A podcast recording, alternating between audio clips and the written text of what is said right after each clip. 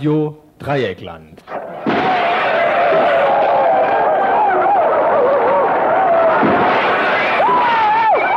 Tagesinfo.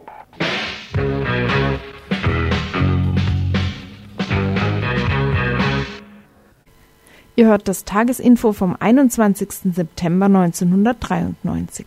Ja, die letzten Tage des Jahres sind angebrochen, zumindest für viele unter uns. Am Samstag, dem Schabbat, ist Yom Kippur, der jüdische Neujahrstag. Dieser Tage wird viel gefeiert in jüdischen Gemeinden. In manchen Familien allerdings herrscht auch Trauer, ebenso wie in manchen arabischen Familien, denn Yom Kippur erinnert viele auch an Krieg, an den sogenannten Yom Kippur-Krieg. Herzlich willkommen zum heutigen RDL Tagesinfo vom Dienstag. Die Themen für heute. Das erste Thema gehört leider zu jenen unangenehmen Themen, die wir allzu oft hier in Radio Dreieckland behandeln müssen. Es handelt sich um Repression und Unterdrückung gegen journalistische Kollegen. In diesem Fall der kurdischen Tageszeitung Özgür Gündem. Heute nämlich wurde in Istanbul ein Prozess gegen Mitarbeiter und Mitarbeiterinnen dieser Zeitung vertagt. Wir führten ein Interview, das etwas versucht, die Hintergründe dieses Prozesses aufzuhellen. Und zu den weiteren Themen? Arbeit in Nepal und Indien.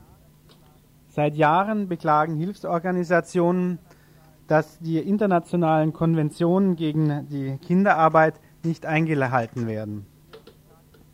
Wir fragten jemand von Terre des Hommes und vom Human Rights Forum. Außerdem stellten wir ähnliche Fragen an Teppichhändler hier aus dem südbadischen Raum, deren Teppiche zum großen Teil aus diesen Regionen kommen, in denen Kinder als Sklavenarbeiter nach wie vor an der Tagesordnung sind. Und zuletzt dann ein Bericht von der siebten Freiburger Kinderkulturwoche. Ich dachte, dass hier jemand mehr bereits schon weiß von der siebten Freiburger Kinderkulturwoche, aber da müssen wir jetzt noch warten bis zum Ende vom Info bis ca. 18.45 Uhr bis dann der Anruf kommt von dem, der uns genaueres dazu erzählen kann.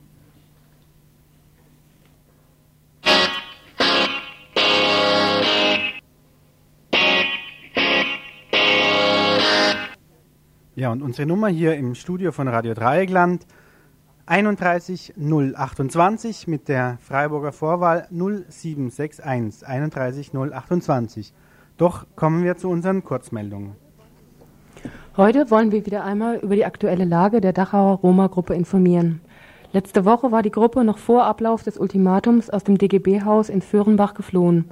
Sie ging direkt nach Stuttgart, wo sie leider bis heute keine Fluchtburg gefunden hat. Die dezentrale Unterbringung bei Privatpersonen und Organisationen erschwert die Kommunikation. Außerdem wird dadurch der bisherige Charakter der gemeinsamen Protestaktion zerstört. Zur Einschätzung der politischen Situation. Es gibt immer noch keine Verhandlungen von Seiten des Innenministeriums, also auch keine konkrete Lösung. Nach dem letzten Wochenende sieht es so aus, dass eine direkte Massenabschiebung unwahrscheinlicher wird. Entweder gibt es doch noch einen sogenannten Kompromiss, und zwar die Einzelfallprüfung. Er würde am Ende auf eine Nicht-Ab Nicht-Abschiebung für die ganze Gruppe hinauslaufen, müsste jedoch unter bestimmten Garantien ablaufen. Im Augenblick gibt es dazu keine offiziellen Signale. Die andere Möglichkeit ist, dass die Abschiebung der meisten nur zeitlich hinausgezögert wird. Am 23.09. wird es einen Protestmarsch von Hohenasperg zum Schlossplatz in Stuttgart mit anschließender Kundgebung geben.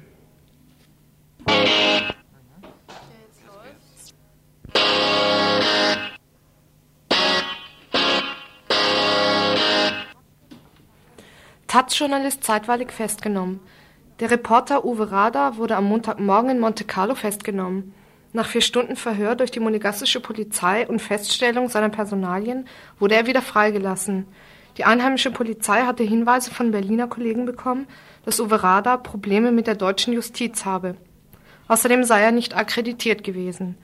Zur Last gelegt wurde ihm ein 1989 abgeschlossenes Verfahren wegen Hausfriedensbruch. Außerdem lief gegen den Taz-Reporter eine Anzeige wegen Verleumdung eines Hauseigentümers in Berlin. In einem Taz-Artikel hatte Rader über dessen Drohung gegenüber einem binationalen Ehepaar berichtet. Im Vorfeld der Olympia 2000 Entscheidung hatte der Berliner Staatsschutz 300 bis 500 Fotos nach Monte Carlo übermittelt. Zudem bestätigte der Sprecher der Berliner Olympia GmbH, dass einheimische Sicherheitsbeamte in Monaco arbeiten. Ja, wieder mal zeigt sich, dass wohl offensichtlich die Berliner Olympia-Organisatoren nichts unversucht lassen, um ein Image zu erzeugen von Zustimmung zu Olympia, was offensichtlich in Berlin doch nicht vorhanden ist.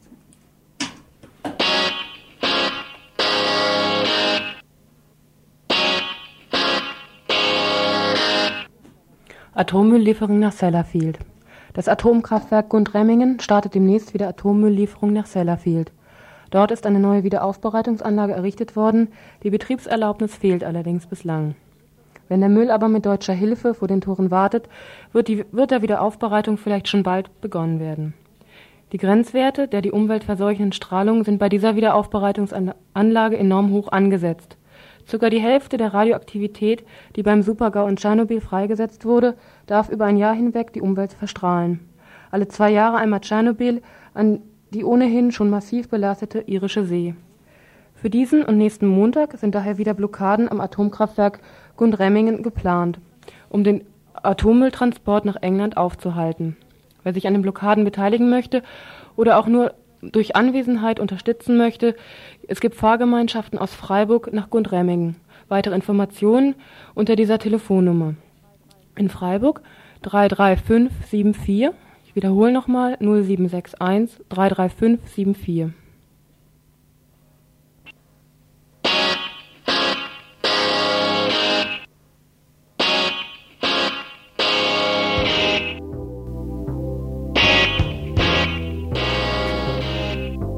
Nothing.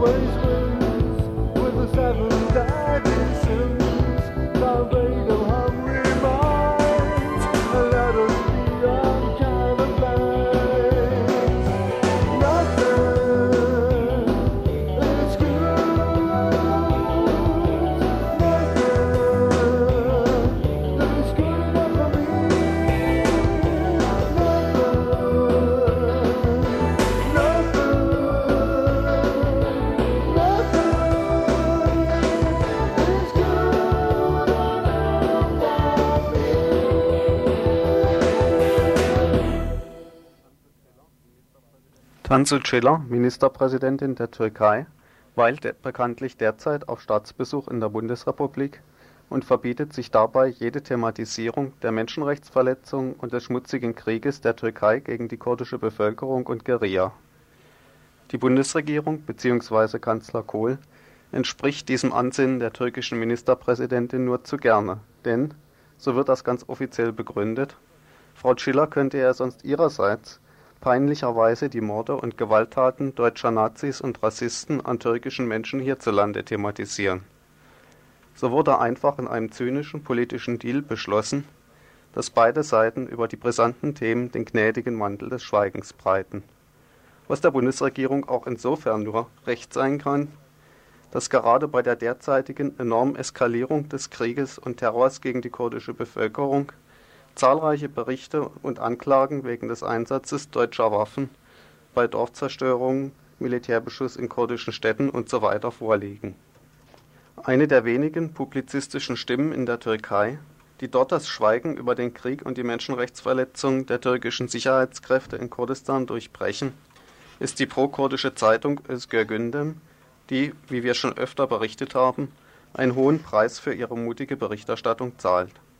Allein neun Mitarbeiterinnen und Mitarbeiter ihrer Redaktion sind in ihrem zweijährigen Bestehen Morden vermutlich staatlich gedeckter Todesschwadrone zum Opfer gefallen. Herausgeber und verantwortliche Redakteure sind mit einer Flut von Prozessen überzogen, bei denen unter anderem Geldstrafen in Millionenhöhe gefordert sind, die allein geeignet wären, der Zeitung wirtschaftlich das Rückgrat zu brechen. Doch soll Özgür Gündem nach dem Willen des türkischen Staates ganz zum Schweigen gebracht werden. Es läuft zu diesem Zweck ein Prozess mit dem Ziel, Gündem ganz zu verbieten. Heute war in Istanbul Prozesstag. Özgür Gündem hatte sich bemüht, eine breite internationale Öffentlichkeit zu diesem Prozesstermin zu mobilisieren. Dies hatte auch einigen Erfolg, so ist zum Beispiel auch eine Delegation mit Vertretern der IG Medien, Amnesty und anderen, vor allem aus dem Karlsruher Raum, heute dort zugegen gewesen. Leider ist es uns nicht gelungen, telefonischen Kontakt mit dieser Delegation für einen aktuellen Bericht zu bekommen. Wir konnten jedoch von der Deutschlandvertretung von Özgür Gündem in Erfahrung bringen, was heute in Istanbul lief. Nein, also nee. da lief nicht viel. Äh, also die haben vertagt, äh, nehme ich an, dass die Chile also in Europa war. Vielleicht hat das auch eine Rolle gespielt. Äh, und die haben gesagt, also der, die Verhandlung wird am 11. November stattfinden und vertagt. Doch vielleicht hatte die abrupte Vertagung ja auch etwas mit der doch recht zahlreich erschienenen internationalen Öffentlichkeit zu tun. So einmal war äh, ein Vertreter der Medico dort, Medico International, dann eine Delegation aus Finnland, äh, außerdem zwei Leute aus England, also einmal von der Menschenrechtsorganisation und einmal von der Artikel 19. Mhm, der Prozess ist also zunächst einmal verschoben Özgür Gündem wird natürlich auch zu dem neuen Prozesstermin am 11. November wieder versuchen, eine möglichst breite internationale Öffentlichkeit herzustellen, um so der türkischen Justiz keine Gelegenheit zu geben, das Licht der internationalen Öffentlichkeit bei diesem Prozess zu scheuen. Ich habe dann noch weiterhin nachgefragt nach dem Schicksal des Herausgebers von Özgür Gündem, Yasha Kaya, der gleichzeitig auch Vorsitzender der Demokratiepartei ist, die vor kurzem als Nachfolgepartei der verbotenen HEP, der Arbeitspartei des Volkes, gegründet wurde und auch einen pro-kurdischen Standpunkt einnimmt und sich bemüht, in dem Konflikt zwischen türkischem Staat und der kurdischen Guerilla zu vermitteln. Yasha Kaya war am 16. September in Ankara festgenommen worden, nachdem er erst kurz zuvor aus der Untersuchungshaft wegen einer Sache im Zusammenhang mit Özgür Gündem wieder freigekommen war. Der Anlass für seine neuerliche Verhaftung jetzt war eine Rede, die er in Südkurdistan, also im irakischen Teil Kurdistans, auf einem Parteikongress der Demokratischen Partei Kurdistans Irak gehalten hatte. Angeblich soll er damit gegen die Einheit der Republik Türkei agiert haben, was ihm eine Anklage nach dem Paragraph 8 des türkischen Antiterrorgesetzes eintrug. Ist ja, Kaya, der sitzt immer noch im Gefängnis. Und zwar, also, wieso er verhaftet wurde, glaube ich, denken, also wissen Sie. Ja, ja. Äh, diese Rede in Südkurdistan. Und äh, als, als Beweismaterial werden äh, die ähm, Artikel zwei äh, Journalisten genommen. Einmal von Emin Çölaşan, das ist der Kolumnist der Hürriyet. Mhm. Und einmal von Teoman Erel, das ist der Kolumnist von der Milliyet. Äh, die haben so gesagt die Anzeige gemacht.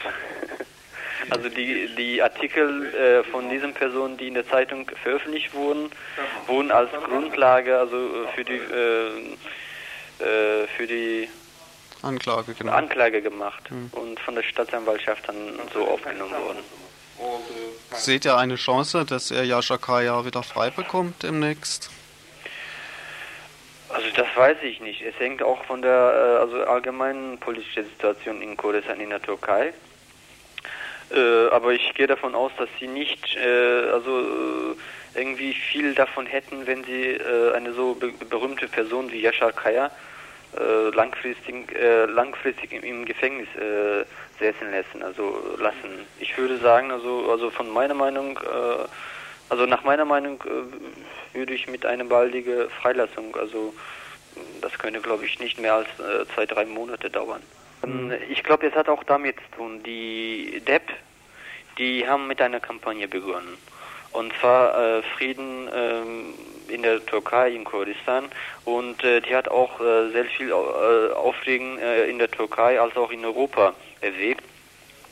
Und äh, ich glaube, mit dieser, äh, mit dieser, also mit diesem Prozess wollten sie oder mit dieser Verhaftung wollen sie auch also diese Kampagne irgendwie zerschlagen. Äh, aber die haben das Gegenteil erreicht, weil äh, also 14 Bürgermeister in verschiedenen kurdischen äh, Städten äh, haben veröffentlicht, dass sie also der DEP übertreten werden nach dieser Festnahme. Und die weiteren Bürgermeister in Kurdistan, also die bis jetzt also in unterschiedlichen Parteien äh, kandidiert haben und auch gearbeitet haben, die haben jetzt auch vor, äh, von jetzt an äh, für die DEP zu arbeiten. Das heißt also, die Regierung hat äh, alle Bürgermeister in Kurdistan verloren nach dieser Festnahme. Ja, da kann man nur hoffen, dass sich tatsächlich die Verhaftung des DEP-Vorsitzenden und Özgür Gündem-Herausgebers Yajar Kaya politisch für die türkische Regierung als Bumerang erweist. Die erwähnte Delegation aus dem Karlsruher Raum, die zu dem Özgür Gündem-Prozess nach Istanbul gefahren ist, wird anschließend auch noch nach Diyarbakir, nach Kurdistan weiterfahren, um dort zahlreiche Gespräche mit Menschenrechtsvereinen, Gewerkschaften usw. So zu führen. Wir werden mit Sicherheit über diese Delegationsreise auch weiterhin berichten in unserer regulären Sendung, die wir als Türkei- und Kurdistan-Gruppe jeden ersten Samstag des Monats in Radio International von 19 bis 20 Uhr machen. Da kann ich schon mal auf die nächste Sendung hinweisen. Ansonsten kann ich jetzt nur noch hinweisen auf die Radio International Sendung im Anschluss, jetzt gleich an das Info. Da wird es einen längeren Hintergrundbericht zu Özgür Gündem geben. Und zwar haben zwei Leute von uns von der Türkei- und Kurdistan-Gruppe vor kurzem die Türkei bereist, vor wenigen Wochen, und dabei ausführliche Gespräche und Interviews auch mit Özgür Gündem geführt. Und ich denke, dass das eine Menge interessantes Material ist, aus dem sie eine hörenswerte Radio International Sendung zusammengestellt haben.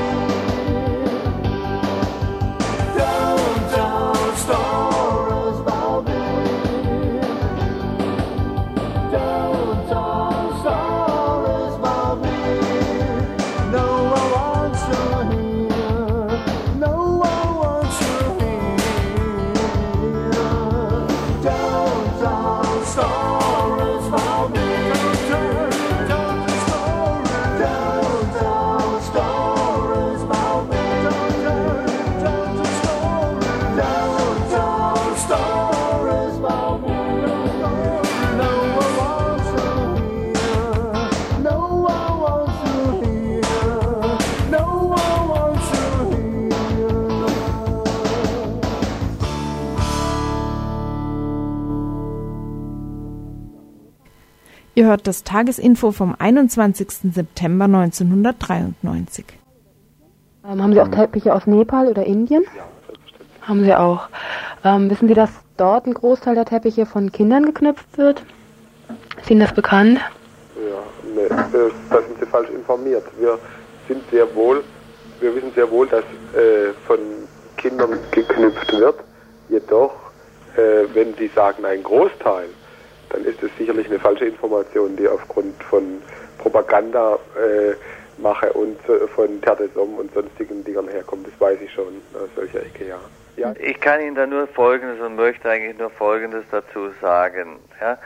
Es ist sicher nicht wegzuleugnen, dass es Kinderarbeit gibt, aber in der dargestellten Form, wie man es in der Presse nachlesen kann, ja, da, da tut es irgendwo weh. Ja? Deutschland und England, Frankreich, alle zusammen sind schuld dran, dass dort so viele arme Leute sind, dass, dass, dass, dass die da mit Kindern so schwer arbeiten müssen. Nicht, dass ich, äh, warum ich das verkaufe. Wenn ich das eventuell das mache, dann bekommt das Kind mindestens ein Stück Brot zum Fressen. Wissen Sie, das sind Probleme, die hat keiner im Griff. Sie können mhm. einem Unternehmer nicht vorschreiben, weder in, im hintersten Indien noch in Deutschland, was ja. er zu tun, was er zu lassen hat, ob das moralisch in Ordnung ist oder nicht. Soweit nur einige wenige Stimmen von Teppichhändlern aus dem äh, südbadischen Raum, die wir nach ihrer Stellungnahme zu Kinderarbeit, Sklavenkinderarbeit in Indien und Nepal in der Teppichindustrie befragten. Doch wollten wir uns nicht auf diese Angaben von Teppichhändlern beschränken, sondern fragten weiter nach. Zum Beispiel bei Herrn Dom von der Kinderhilfsorganisation Terre des Hommes in Osnabrück. Äh, obwohl zum Beispiel äh, bezogen auf Indien die indische Gesetze Kinderarbeit verbieten, sind nach der Volkszählung von 1991 circa, äh, circa 20 Millionen Kinder unter 15 Jahren in Wirklichkeit aber etwa zwischen 50 und 60 Millionen Kinder unter 50 Jahren gezwungen zu arbeiten um den eigenen und den Unterhalt der Familie zu bestreiten. Also die, äh, die Kinder, die arbeiten in vielen äh, Sparten äh, Wirtschaft, also äh, nicht nur in der Landwirtschaft, wie Sie schon sagten, sondern eben auch äh, vor allem in der Industrie und nicht zuletzt eben auch in der in Indien zum, zum Beispiel und äh, in Ländern wie Nepal, aber in Indien äh, etwa 100 bis 150.000 äh, Kinder, die in der Teppichindustrie oder Teppichwebereien äh, tätig sind. Ein Teppich, der hier in der Bundesrepublik in den Geschäften zum Preis von ca. 5000 Mark verkauft wird, daran arbeitet ein Kind in Nepal sechs bis acht Wochen und bekommt dafür insgesamt 20 Mark. Solcherlei Gewinnspannen sind sicherlich verlockend. Doch wer profitiert davon? Also das meiste Geld äh, streicht dann äh, weniger der Produzent als vielmehr äh, der, äh, der, äh, der Exporteur. Der Exporteur in Indien und in Nepal. Und dann immer letztendlich nehme ich eben auch die Händler hier äh, in der Bundesrepublik. Hm. Unter welchen Bedingungen müssen denn die Kinder dort arbeiten? Äh, ja, das ist äh, sehr schlimm. Ähm, es ist so, dass die meisten Kinder bis zu etwa zwölf Stunden am Tage äh, tätig äh, sind in abgedunkelten Räumen und ähm, äh, über Mittag höchstens eine halbe Stunde bis dreiviertel Stunde eine Möglichkeit haben, äh, um etwas zu essen. Oft ist es eben so, dass die in dem Raum, in dem sie äh, Teppich knüpfen, dann eben auch nächtigen müssen. Ähm, also die Arbeit sieht, also ist nicht nur unmenschlich, sondern es ist mehr als unmenschlich, würde ich sagen. Und das ist eben auch der Grund, weswegen Terre de Somme ähm, in, ähm, seit etwa zwei, äh, zwei Jahren äh, in Indien eine sogenannte Teppichkampagne durchführt mit dem Ziel, äh, diese, ich sagte es vorher schon, etwa zwischen 100 und 150.000 Kinder, die unter sklavenähnlichen Verhältnissen dort in den Teppichknüpfereien tätig sind, zu befreien. Und ich muss dazu sagen, eben auch sozial und wirtschaftlich rehabilitieren, denn mhm. das ist nämlich entscheidend. Doch, noch einmal zurück zu den Teppichhändlern. Das ist wie bei uns auch. Früher hat äh, der Bauer, sage ich mal, das Feld gepflügt und die Kinder haben mitgeholfen. Ich meine, es gibt halt doch einen Unterschied zwischen Kinderarbeit und Kinderarbeit und diesen Leuten geht es auch gut. Doch hören wir hierzu Ludwig Debug vom Human Rights Forum in Duisburg. Der entscheidende Punkt ist die schreiende Situation der Kinder.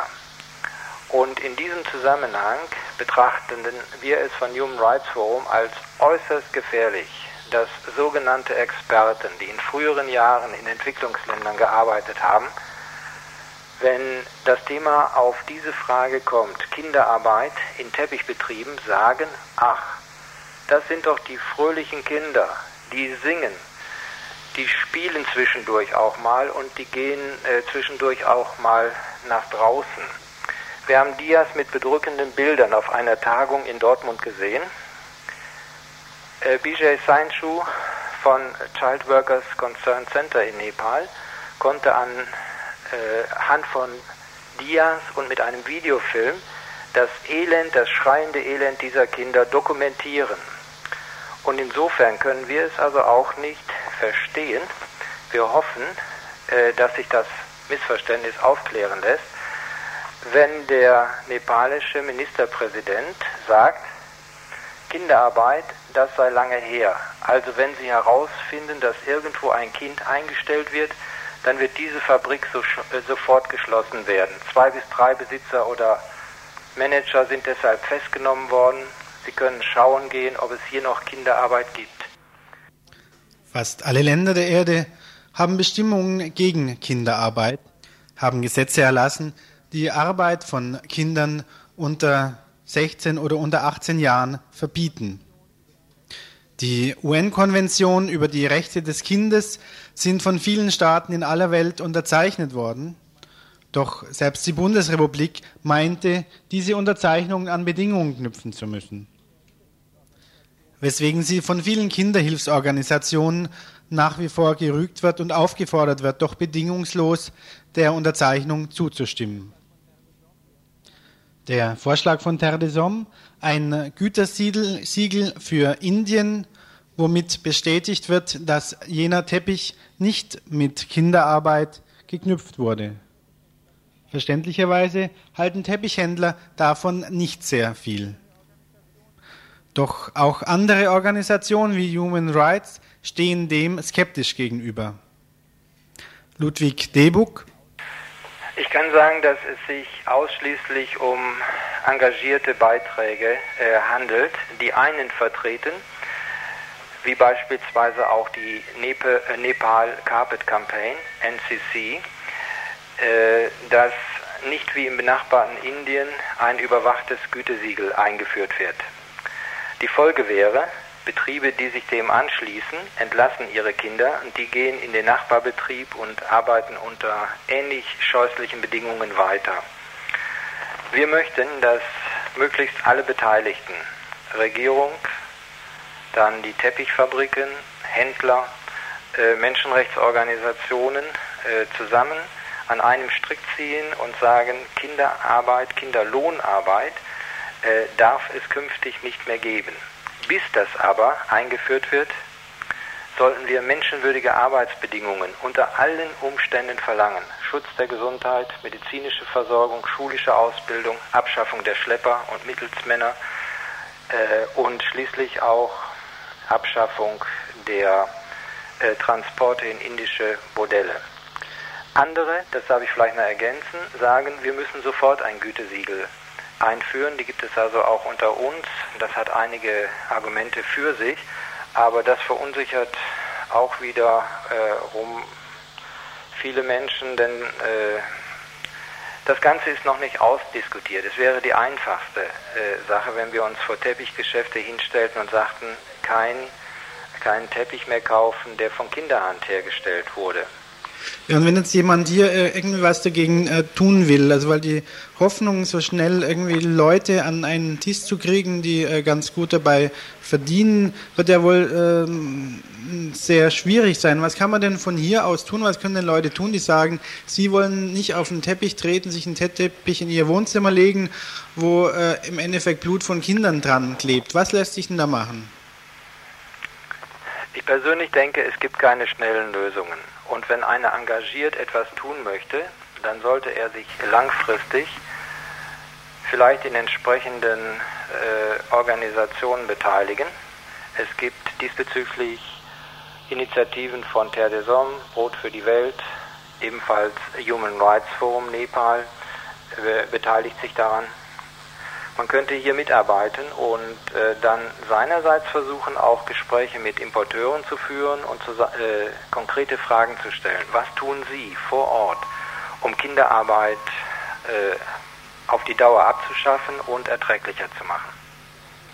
Ja, nun habt ihr ja schon mit dieser Arbeit begonnen, versucht mit Importeuren, mit Exporteuren Gespräche zu führen. Äh, welche Reaktionen habt ihr da bekommen und äh, was war denn euer Eindruck von der Bereitschaft dieser Teppichfirmen? Die Importeure, die wir angesprochen haben, äh, reagierten im Großen und Ganzen zustimmend. Sie sehen auch die Kinderarbeit unter dem Aspekt Sklavenarbeit. Nicht alle, es gibt einige, die das beschönigen, aber das lasse ich jetzt einmal beiseite. Das Zweite, auch sie sind in gewisser Weise hilflos. Eine größere Organisation von etwa 17 internationalen Teppichimporteuren hat bereits sich entschieden, dass äh, Teppiche von Kinderhand geknüpft nicht mehr verkauft werden. Ob es rein ethische Gründe sind, weiß ich nicht. Ob nicht auch da Qualitätsmerkmale eine Rolle spielen, weil ein von Erwachsenen geknüpfter Teppich fester ist und eine bessere Qualität hat. Grundsätzlich ist diese Bereitschaft da. Ich kann nicht sagen, ob es die äh, ganz großen Teppichimporteure auch sind, die Teppiche auf den Markt schmeißen und denen es nur um das schnelle Geschäft geht und nicht Interesse daran zeigen, äh, welche Me äh, Menschenschicksale, Kinderschicksale dahinter stehen. Man darf es nicht vergessen, die Schicksale der Kinder sind wirklich erbärmlich und dagegen muss man etwas tun, nur wir sollten äh, Realisten sein und sagen, von heute auf morgen geht es nicht. Äh, konkret könnte man an die Regierung äh, sich wenden und sagen, am besten machen das Gruppen. Äh, wie in den USA soll unsere Regierung auch mit Spitzenstiefeln auftreten und sagen, die Kinderarbeit muss innerhalb von wenigen Jahren gänzlich abgeschafft werden. Ich sage jetzt Kinderarbeit unter 14. Wie sagte doch zuvor der Karlsruher Teppichhändler? Aber wissen Sie, das sind Probleme, die hat keiner im Griff. Sie können mhm. einem Unternehmer nicht vorschreiben, weder in, im hintersten Indien noch in Deutschland, was ja. er zu tun, was er zu lassen hat, ob das moralisch in Ordnung ist oder nicht. In Artikel 32 der UN-Konvention über die Rechte der Kinder, die auch von der Bundesrepublik unterzeichnet wurde, heißt es, die Vertragsstaaten erkennen das Recht des Kindes an, vor wirtschaftlicher Ausbeutung geschützt und nicht zu einer Arbeit herangezogen zu werden, die Gefahren mit sich bringen, die Erziehung des Kindes behindern oder die Gesundheit des Kindes oder seine körperliche, geistige, seelische, sittliche oder soziale Entwicklung schädigen könnte. Die Vertragsstaaten treffen Gesetzgebungs-, Verwaltungs-, Sozial-, Bildungsmaßnahmen, um die Durchführung dieses Artikels sicherzustellen. Soweit die internationalen Rechte der Kinder, wie sie festgelegt sind in einer UN-Konvention. Wer sich dafür einsetzen will, kann sich wenden an die beiden Organisationen Terre des Hommes in der Bundesrepublik Deutschland zu erreichen in Osnabrück in der Ruppenkampfstraße 11a oder dem Postfach 4126 in Osnabrück, Terre des Hommes, Deutschland oder aber das Human Rights Forum mit folgender Adresse.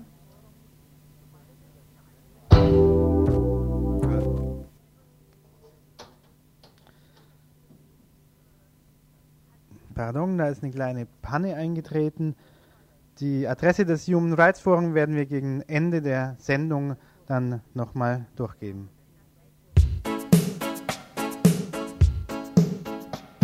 I know I've seen that walk before.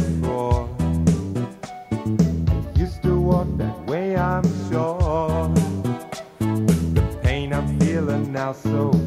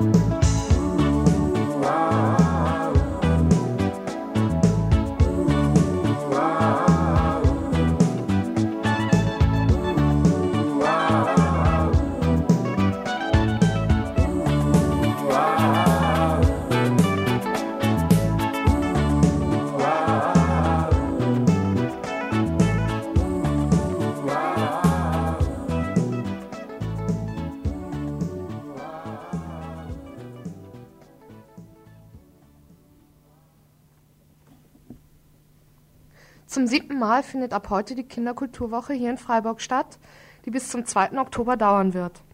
Das diesjährige Motto heißt Freunde und Freundschaften. Ein Thema, das zunehmend an Bedeutung gewinnt, da es in unserer Zeit an Stellenwert zu verlieren scheint. Zeichen wie Gewaltbereitschaft sowie Orientierungslosigkeit und Vereinzelung bei den Kids bestätigen das. Toleranz, Einfühlungsvermögen und Mut, darum drehen sich die Veranstaltungen. Ob Theater, Lesungen, Filme oder Mitmachaktionen, für jedes Kind zwischen drei und 14 Jahren ist etwas dabei. Was Freunde und Freundschaften für den Einzelnen bedeuten können und welche guten und schlechten Erfahrungen damit verbunden sind, erfahren die Kids hier. Vielleicht können die unterschiedlichen Aktionen ja sogar als Hilfestellung dienen. Eines allerdings sollte mitgebracht werden, die Lust daran, selbst aktiv zu sein. Am Apparat nun Arno Fägel von der Kinderredaktion des Radio Dreieckland. Er ist im Arbeitskreis der Kinderkulturwoche tätig und wird uns Näheres über die Organisation und den Inhalt der Veranstaltung sagen. Ja, hallo Arno. Ja, hallo. Jetzt zur ersten Frage. Wie kommt so ein Arbeitskreis von mehr als 20 Veranstaltern eigentlich zustande? Äh, ja, die ganze Sache funktioniert eigentlich so, dass sich verschiedene Arbeitskreise immer wieder treffen und also zum Beispiel der Theaterarbeitskreis für sich, der Filmarbeitskreis, die Mitmachgruppe und daneben gibt es eben dann noch Museumspädagogik, Literaturkreis. Äh, die treffen sich äh, in ihren Gebieten, äh, suchen nach geeigneten Veranstaltungen, zum Beispiel Theaterarbeitskreis, der sichtet dann Theaterveranstaltungen zum Thema oder Filmring genauso. Und dann kommt man äh, immer wieder zu einem äh, äh, Vertreterversammlung, zu, einer, zu einem Plenum zusammen, in dem eben Vertreter dieser jeweiligen Arbeitskreise zusammen sind und schaut, wie weit ist man, was muss man noch ko koordinieren, wie weit äh, ja, äh, äh, kommt man voran. Mhm. Wie sieht denn die Struktur dieses Arbeitskreises aus? Ist dabei das Kulturamt federführend oder ist es eher gleichberechtigt? Ne, das ist schon sehr eigentlich recht gleichberechtigt. Äh, eben, also zum Beispiel auch geht es darum bei der bei der Themenwahl, da werden äh, Vorschläge gesammelt, zum Beispiel immer in den einzelnen äh, Kreisen und die dann äh, zusammengetragen werden und man entscheidet dann also ohne jetzt Federführung des Kulturamtes. Das wird also von den einzelnen Institutionen äh, mit entschieden. Und ja, danach dann äh, geht die Arbeit weiter, dass man dann versucht, das Thema eben in geeigneter Weise umzusetzen. Und ein bisschen, ich meine, ein bisschen Problem ist ja immer, dass das Thema quasi ein Jahr zuvor festgelegt wird. Am Ende, der, wenn die Kinderkulturwoche gelaufen ist, kommt noch eine Nachbereitung und dann beginnt schon die Themensuche für das nächste Jahr. Das heißt, man ist ein Jahr im Voraus, steht das Thema fest und ja, da haben wir jetzt eigentlich auch, äh, hat das ganz gut hingehauen mit dem Thema, dass, dass man nicht jetzt an, an aktuellen Ereignissen so daneben liegt, dass man eigentlich was völlig was macht, was, was überhaupt gar momentan gar nicht mehr dem Zeitgeschehen entspricht. Und mit dem Thema Freundschaft, Freunde liegen wir eigentlich jetzt ganz gut, obwohl das jetzt schon eben ein Jahr zuvor entschieden wurde. Mhm. Etwas Besonderes sind ja auch die Mitmachaktionen, an denen ja auch Radio Dreieckland aktiv beteiligt ist. Ähm, kannst du uns dazu vielleicht noch was sagen, zum Beispiel zur Radiowerkstatt? Ja, das äh, kam auch über Kontakte, kam das zustande mit dem Kinderbüro. Da gibt es eine Kinderreportergruppe in Berlin, im Ostteil Berlins. Die haben also zu DDR-Zeiten auch schon äh, zusammengearbeitet. Es ist eine Radio- und, und Zeitungsgruppe und sie werden uns besuchen. Da kommen acht Kinder, Jugendliche im Alter von 10 bis 17 Jahren mit zwei Betreuerinnen zu uns. Mit ihnen werden wir zusammen mit Kindern, die hier bei uns in der Redaktion aktiv sind und äh, Kinder, die von Freiburg und Umgebung Lust dazu haben, die sich dazu anmelden können, werden wir gemeinsam äh, eine Radiowerkstatt durchführen. Das heißt, wir werden äh, eine Sendung zum Thema der Kinderkulturwoche Freundschaft machen. Wir werden auch über äh, Veranstaltungen, die jetzt an dem Tag laufen, am Freitag laufen, dann äh, Beiträge erarbeiten und ja am Sonntag zusammen eben eine Sendung dann machen. Daneben ist ja dann äh, gibt es dann noch andere Aktionen, wie zum Beispiel in Zusammenhang mit dem Spielmobil sind wir zweimal aktiv noch, wo es um auch um Freundschaft geht, eine Spielshow. Dann gibt es eigentlich gerade an Mitmachaktionen äh, noch was mit Farben, äh, Bemalen von Plakatwänden. Das ist eigentlich eine, gerade mit dem äh, mit dem Bemalen von Plakatwänden ist eigentlich eine Sache, die ursprünglich geplant war, zum Beispiel was Verbindendes zu schaffen, dass in der ganzen Stadt dann hinterher äh, da was sichtbar wird von der Kinderkulturwoche. Das hing aber, äh, kam dann jetzt äh, lediglich so für die Jugendbegegnungsstätte St. Georgen zustande und ich glaube in Haslach äh, noch, das hing daran damit zusammen, dass dann doch die Plakatwände einfach zu teuer waren, um das in der ganzen St- Stadt dann äh, zu mieten und zu bemalen. Es hat uns ja schon einen ganz guten Einblick gegeben in die Kinderkulturwoche. Jetzt hätten wir hier noch eine Hörerin, die noch was von ihr wissen wollte. Mhm. Gibt es in der Kinderkulturwoche gibt es auch Veranstaltungen für Kinder vor fünf Jahren? Oh ja, da gibt es eine ganze Menge für Kinder ab fünf Jahren. Da gibt es zum Beispiel äh, Theater. Also die Theaterveranstaltungen sind, soweit ich das sehe, alle eigentlich für Kinder ab fünf Jahren. Zum Beispiel das Stück Kisten im Keller oder die Geschichte vom Onkelchen. Äh, das lief allerdings jetzt heute schon, läuft morgen früh auch noch um 10 Uhr. Äh, dann, ja, die Filme sind eher für ältere Kinder. Bei den Mitmachaktionen gibt es Aktionen für jüngere Kinder. In der Spiel muss ich gerade schauen. Dieses Dorfspiel ist, glaube ich, für jüngere Kinder. Am, äh, vor allem aber das der Abschlussfest, das ist auch für alle Kinder offen. Und ja, das ist nämlich eine ganze, ganze Menge an Veranstaltungen, sodass es für mich jetzt schwer wird, die jetzt, äh, jetzt genau auszusuchen, welche sind jetzt für ab 5 oder welche sind ab 8, ab 6, so dass es am besten ist, ihr besorgt euch so ein Heft. Äh, das gibt es an den städtischen Stellen, im Kulturamt, in der Stadtbibliothek, an anderen Stellen in der Stadt, möglicherweise auch noch in Buch- und Spielläden. Und da könnt ihr euch alle äh, äh, Veranstaltungen sind da drin und da könnt ihr, noch mal, könnt ihr auch nochmal nachgucken, welche denn dann ab fünf Jahren sind. Okay. Gibt es auch ein Clown? Ein Clown. Mm, Clown. Es gibt zwei Clowns, zwei Clown-Mädchen. Und zwar äh, spielen die mit in der Mädchentheatergruppe mit dem Stück Ruck mich, zieh dich.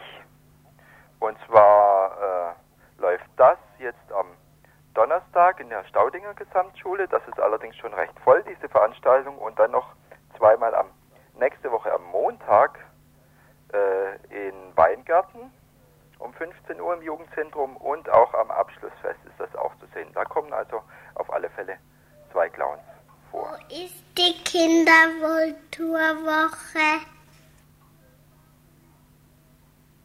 Ja, die Frage war noch, wo die dann jeweils stattfindet, die Kinderkulturwoche. Wo die stattfindet? Oh, an, an ganz, ganz vielen Orten in der Stadt. Also in äh, überall dort, wo sonst das Jahr über auch Theater und Filme zu sehen sind, in den Jugendzentren, im Haus der Jugend, in den Stadtteilen, in den Jugendzentren und Jugendbegegnungsstätten.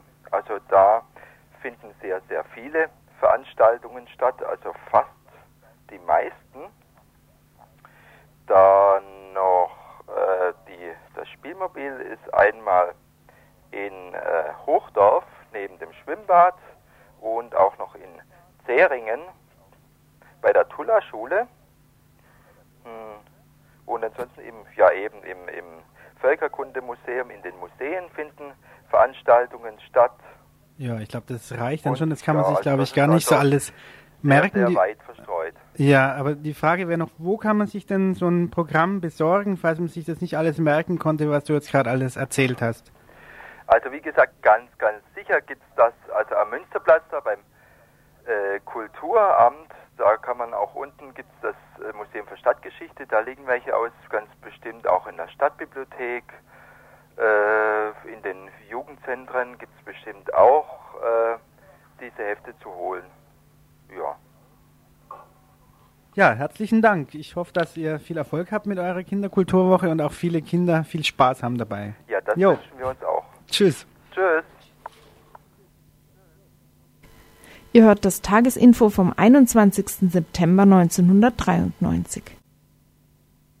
Tja, und bevor wir jetzt noch zum Ende unsere Veranstaltungshinweise bringen, nee, Musik haben wir überhaupt gar keine Zeit mehr, es ist alles schon so knapp, dann also schnell der Übergang auch ohne Musik zu den Veranstaltungshinweisen. Wie jeden ersten und dritten Dienstag im Monat auch heute Abend ab 19 Uhr das Männercafé. Das Männercafé im Kaffeeraum der Fabrik im ersten OG im Hauptgebäude ist dies. Also nicht im Vorderhaus, nicht im Hinterhaus, sondern im Hauptgebäude im ersten Obergeschoss das Männercafé ab 19 Uhr. Dort gibt es dann auch meistens was zu essen, habe ich mir sagen lassen. Und eine Veranstaltung von Wildcat unter dem Überschrift Riots, Squads, Sabotage, Klassenkämpfe in den USA. Unter diesem Titel gibt es am Dienstag, den 21. September, also heute, eine Wildcat-Veranstaltung im Infoladen in der Klarerstraße 73. Warum eine USA-Veranstaltung in Zeiten, wo wir doch hier genug hätten, was angepackt werden müsste? Es geht nicht nur um Amerika, sondern eben auch ja, wie wir das. Na, ja, das sind schon Ist egal. Ja, und dann ähm, noch was von der Kinderkulturwoche. Für morgen am Mittwoch gibt es die Spiele der Eskimo-Kinder ab 15 Uhr im Völkerkundemuseum und dann noch ein Film, Frieda mit dem Herzen in der Hand, ab 15 Uhr im Haus der Jugend in der Ulandstraße 2. Heute Abend gibt es im kommunalen Kino ab 20 Uhr den Film London Kills Me vom wunderbaren Waschsalon-Erfinder Hanif Qureshi. Ja, und dann noch eine Veranstaltung für morgen bereits schon. Morgen Abend also um 20 Uhr. Um 20 Uhr, nee, falsch, um 19.30 Uhr morgen Abend im Vorderhaus der Fabrik, also auch in der Fabrik in der Habsburger Straße 9 in Freiburg, eine Veranstaltung zu dem Thema extreme Traumatisierung, therapeutische Lösungsversuche und ihre gesellschaftlichen Grenzen. Dies ist Bestandteil, diese Veranstaltung ist Teil einer Rundreise chilenischer, argentinischer und salvadorianischer Psychotherapeuten in der Bundesrepublik, die zurzeit stattfindet. Auf Einladung des Bundstiftes, das ist eine grünnahe Länderstiftung, werden vier Psychotherapeutinnen und Psychotherapeuten aus Chile, Argentinien und El Salvador die Bundesrepublik bereisen. Mitveranstalter ist auch Medico International. Sie wollen dabei ihre Arbeit hier diskutieren. Claudia de Pilla, Elena Gomez, David Becker und Juan Jorge Farina. Sie versuchen in ihren Ländern Erwachsenen und Jugendlichen wie auch Kindern bei der Verarbeitung von extrem traumatisierenden Erlebnissen zu helfen. Dabei haben sie Erfahrungen gemacht, die für diejenigen von besonderer Bedeutung sein können, die hier Flüchtlingen Hilfe bei den Schwierigkeiten eines Überlebens im Exil bieten wollen. Viele dieser Flüchtlinge waren in ihren Herkunftsländern Opfer von staatlicher Gewalt und kamen verstört und von Leid gezeichnet hier an. Die Exilsituation mit ihren tausend Unsicherheiten wirkt zusätzlich belastend. Ein Austausch über die konkrete therapeutische Arbeit mit Menschen, die durch staatliche Gewalt seelische und körperliche Zerstörung erfahren mussten und die auch individuell Hilfe brauchen, um weitgehend Wiederherstellung zu erlangen, ist eines der Ziele der Veranstaltung. Soweit in einer Ankündigung von Medico International. Morgen Abend, also 22.09. Mittwoch, im Vorderhaus der Fabrik in der Habsburger Straße 9 in Freiburg um 19.30 Uhr. Und hier in Freiburg veranstaltet dies der Buchladen J. Fritz, der Chore Verlag und die bereits genannten. Gut, dann noch eine Demonstration am Samstag in Stuttgart am Schlossplatz. Schluss mit den Kronzeugenprozessen und allen neuen Verfahren gegen Gefangene aus der RAF. Freiheit für alle politischen Gefangenen. Ähm, die Abfahrt für Menschen aus Freiburg um 7 Uhr vom Fauler-Parkplatz. Autos bitte mitbringen, wenn ihr habt. Vorbereit Vorbereitungstreffen gibt es jetzt keins mehr und die letzten Demo-Infos werden am Samstagmorgen dann ähm, verteilt. Dann fehlt noch die Volksküche. Volksküche ist heute ähm, im Strandcafé. Und ähm, das Gericht wird sein à la Surprise. Nein, ein Linseneintopf. ja, und damit, denke ich, sind wir am Ende unseres Infos bereits angekommen. Das war also wieder das Tages Info.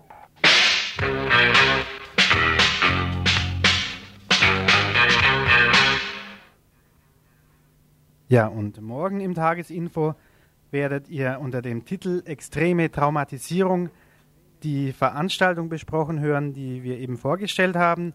Wir hoffen, dass wir, dass wir dort Menschen, die auf der Veranstaltung sprechen, ins Studio bekommen werden. Außerdem ein Beitrag zu dem Thema wehrhafte Frauen, ein Gespräch mit der Freiburger Frauenbeauftragten Silke Bauer zur e-, soeben erschienenen Broschüre Selbstverteidigung für Frauen, Mädchen und ältere Frauen. Thema 3 für das morgige Tagesinfo Autofreier Sonntag. Die Stadt Freiburg und vier Gemeinden im Dreisamtal fordern die Bürgerinnen auf, am 26. September ihr Auto freiwillig stehen zu lassen. Natürlich ohne amtliche Fahrbeschränkungen. Einmal im Jahr die Blechkiste stehen lassen und ansonsten freie Fahrt für freie Bürger auf immer breiteren und immer größeren Straßen. Einige Hintergründe zu einem Aktionstag, der wohl mehr dem Image der Stadt Freiburg als Umwelthauptstadt dient, als dem Umwelt- und Menschenschutz. Und als letztes der für morgen geplanten Themen Verfahren gegen RAF-Gefangene. Am 24. Mai begann in Stuttgart-Stammheim der Prozess gegen Ingrid Jakobsmeier, Gefangene aus der RAF. Sie ist eine von acht Gefangenen aus der RAF, die zum zweiten Mal verurteilt werden soll. Über den Stand ihres Prozesses und eine Demonstration, die am kommenden Samstag in Stuttgart die Forderung nach einem Ende der sogenannten Grundzeugenprozesse und Einstellung aller neuen Verfahren gegen die Gefangenen aus der RAF unterstützen soll, mehr in einem Beitrag morgen Abend um 18 Uhr zwischen 18 und 19 Uhr im RDL Tagesinfo. Musik